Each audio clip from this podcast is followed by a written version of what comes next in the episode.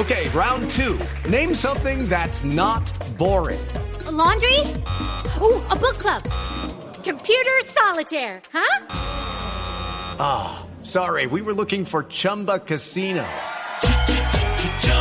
That's right. ChumbaCasino.com has over 100 casino style games. Join today and play for free for your chance to redeem some serious prizes. ChumbaCasino.com. No purchase necessary. Full prohibited by law. 18 plus terms and conditions apply. See website for details. Vamos a la alcaldía de Santiago de Chile con el alcalde, con el intendente de Santiago de Chile. Se encuentra en este momento Ricardo González de Blue Radio. Ricardo. Néstor, pues estamos a esta hora de la mañana con el intendente de, de la región metropolitana de Santiago, Claudio Orrego Larraín. Ayer le dieron la bienvenida a la Copa América con la gran inauguración y pues esta mañana estamos con el intendente. Buenos días, bienvenidos a, bienvenido a Blue Radio. ¿Cómo ha estado? Buenos días, saludos a todos los hermanos colombianos por allá. Bueno, intendente, eh, ¿cómo se preparó Santiago para para blindar esta esta primera jornada de, de Copa América, sobre todo con una eh, situación previa que se presentó quizá difícil para para para todo el mundo eh, en la llegada de la Copa América en temas de transporte y en temas de las protestas estudiantiles. ¿Cómo fue ese blindaje para para garantizar todo en la en, la, en el primer día de la Copa?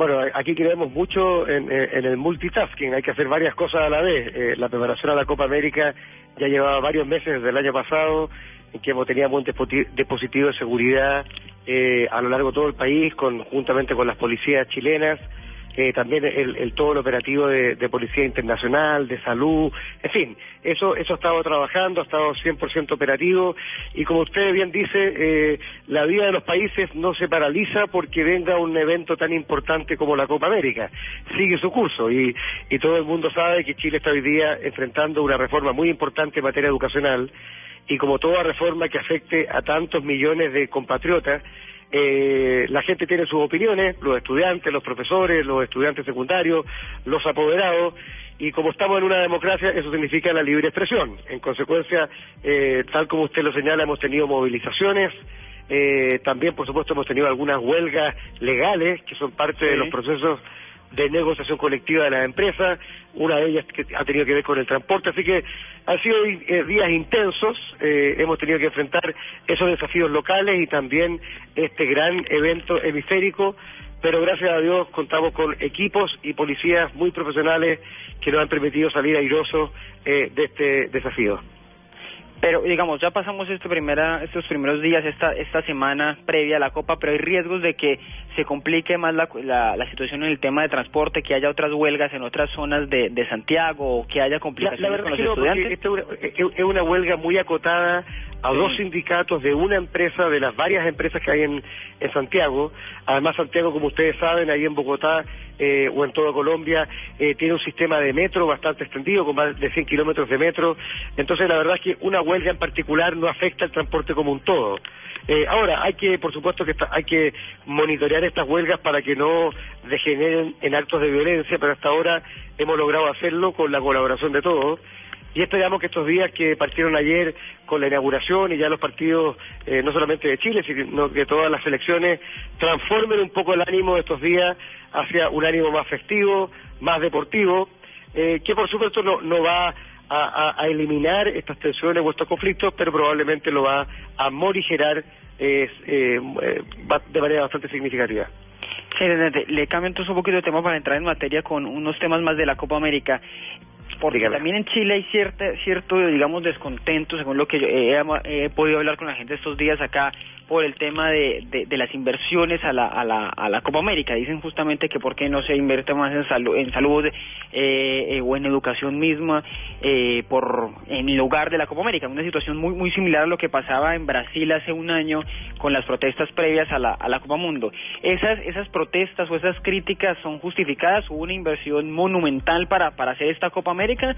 No se ha tratado de hacer inversiones monumentales, más bien eh, eh, en la mayoría de los estadios que van a participar como como estadios de la Copa América han sido arreglos menores, el Estadio Nacional de Chile, el Estadio de Colo Colo, en fin, eh, salvo los dos estadios que te he mencionado en la quinta región y en la, eh, y en la octava región, que sí hubo inversiones importantes, eh, pero la verdad es que la, yo digo, el descontento más bien ha sido por otras cosas, porque las entradas son muy caras, porque la comida dentro del estadio eh, de la concesionaria de la, de la, de la Conmebol es extremadamente cara, eh, eh, en fin, porque no hay acceso a entradas. Eso es la crítica que yo he escuchado, pero no he escuchado grandes críticas eh, en cuanto a la inversión en estadio. Al revés, yo diría los chilenos en general creemos que como país no hemos invertido históricamente todo lo que el deporte eh, en general se merece y el fútbol en particular y cada vez que se hacen estas inversiones más bien son valoradas y apreciadas por la comunidad.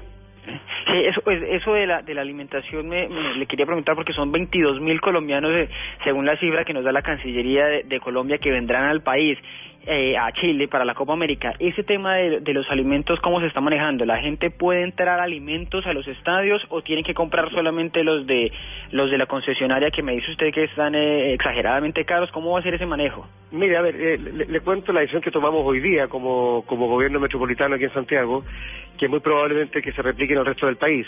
Eh, eh, entiendo que si bien la organización de la deportiva de la Copa América le corresponde a la ANFP, que es la Asociación de Fútbol Profesional Chilena, eh, todo lo que tiene que ver con la venta en los estadios eh, lo maneja en forma exclusiva eh, una empresa que tiene un convenio con la Conmebol latinoamericana que es We Match, así se llama en inglés.